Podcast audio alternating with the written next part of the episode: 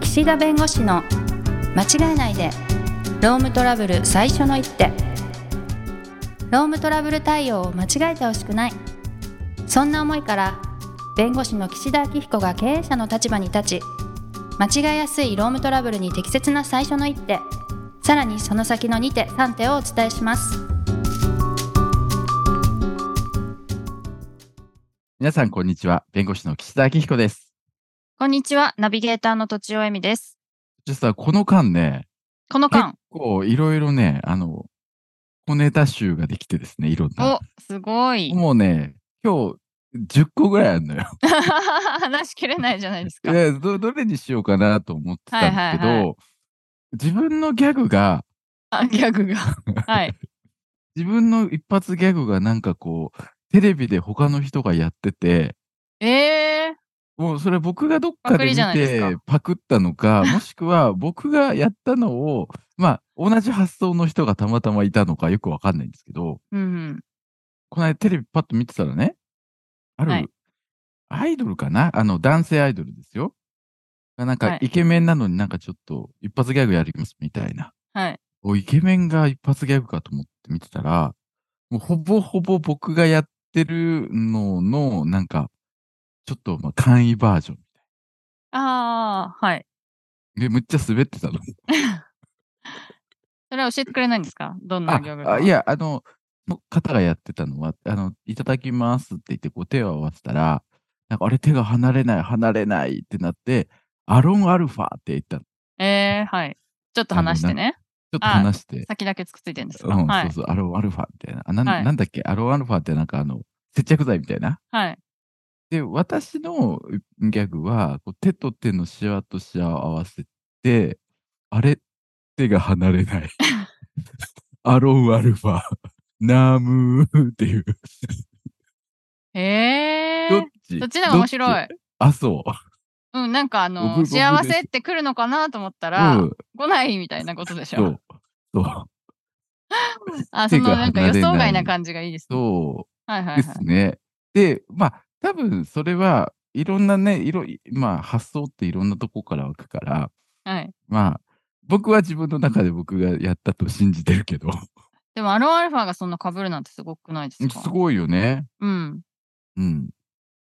うん。よっていう、 なんかちょっとパクられた気分だったっていうだけで。えー、ででももすごい。別に、いや、でもね、うありがたいことですよ。代代わりに滑ってたから。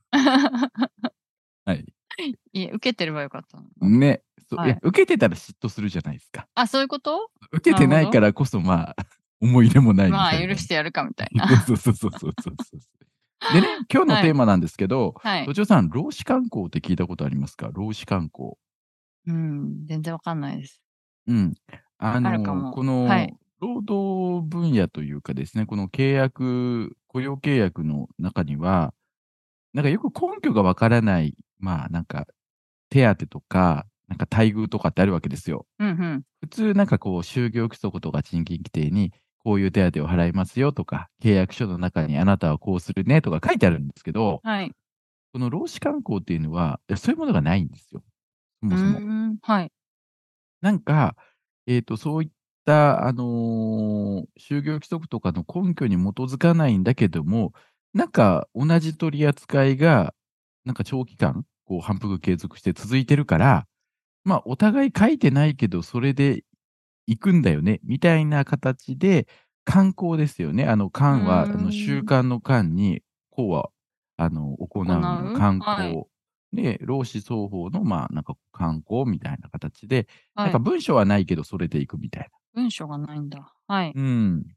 でね、こういったものが、まあ、法的にね、どういうふうに扱われるかというか、はいまあ、どこまで行ったら労使慣行になるかって話なんですよ。はい。例えばね、賞与に関してね、賃金規定には、例えば、あの賞与はあの業績、本人の成績等を勘案して、その都度支給の有無及び額を決めるっていうルールだったとするじゃないですか。はい。だけど、なんか大体毎回、1ヶ月分、基本給1ヶ月分ぐらいがずっと、まあ、出てたと。まはあ、微い。妙な違いはあるにしてもね。はい。で、あのーそういう時にね、従業員の方は、いやいや、賞与って1ヶ月じゃないですかって言ってくるわけ。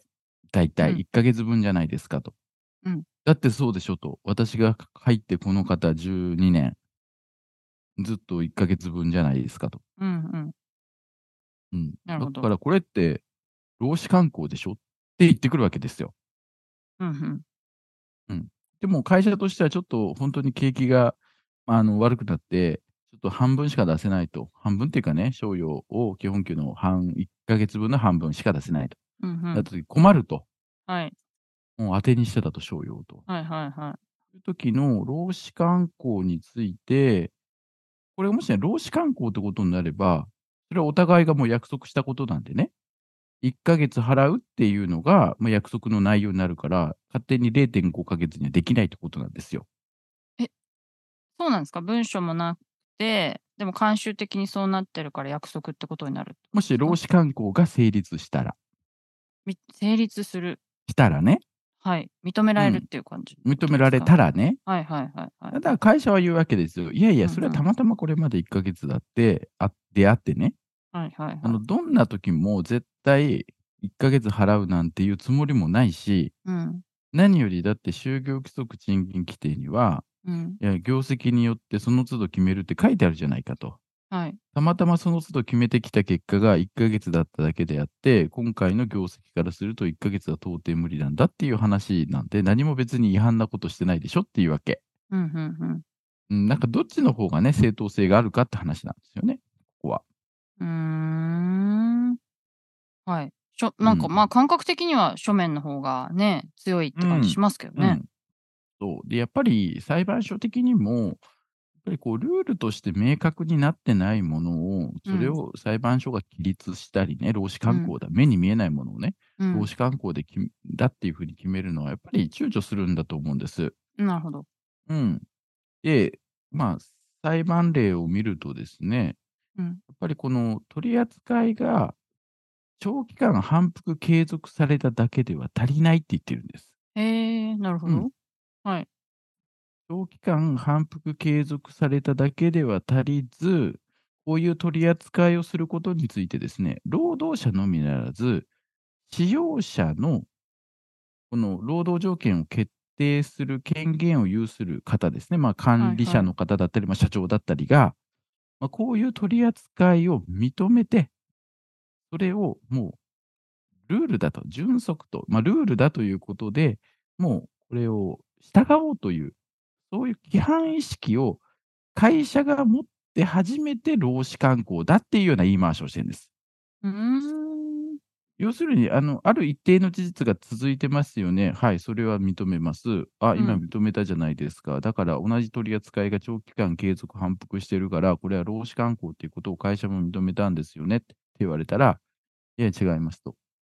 同じ取り扱いというか、同じ金額だったことは、それは事実としてそうですけど、ただ、それをもう絶対1ヶ月分しか払わないという、もうルール化して、社内、例えば内部的に、内規とか内部資料で、うん。で、基本1ヶ月払うっていうような形で、社長だったり、その担当する、権限の有する人が、もう絶対これで行くんだっていう、規範意識を持ってるってことなんですけど、その規範意識って、まあ、心の問題じゃないですか、意識なんて。そうですよね。はい。うん。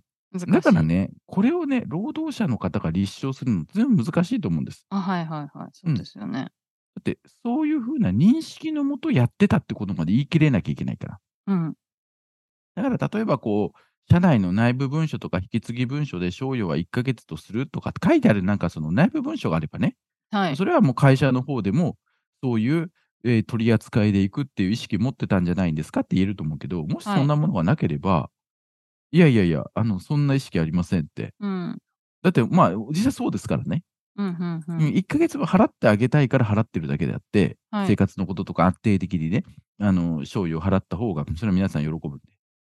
うん、だから別にそこで、あの、絶対ね、あの、会社を潰してまで、1ヶ月分無理してまで払うかっていうと、それはまあ状況によるっていうのが多分会社の認識なんです。はい。だとすると、それはどんなことがあっても1ヶ月払うっていう規範意識までは持ってないから、うん。うん、だから労使間が成立しないんです。うんうんうん。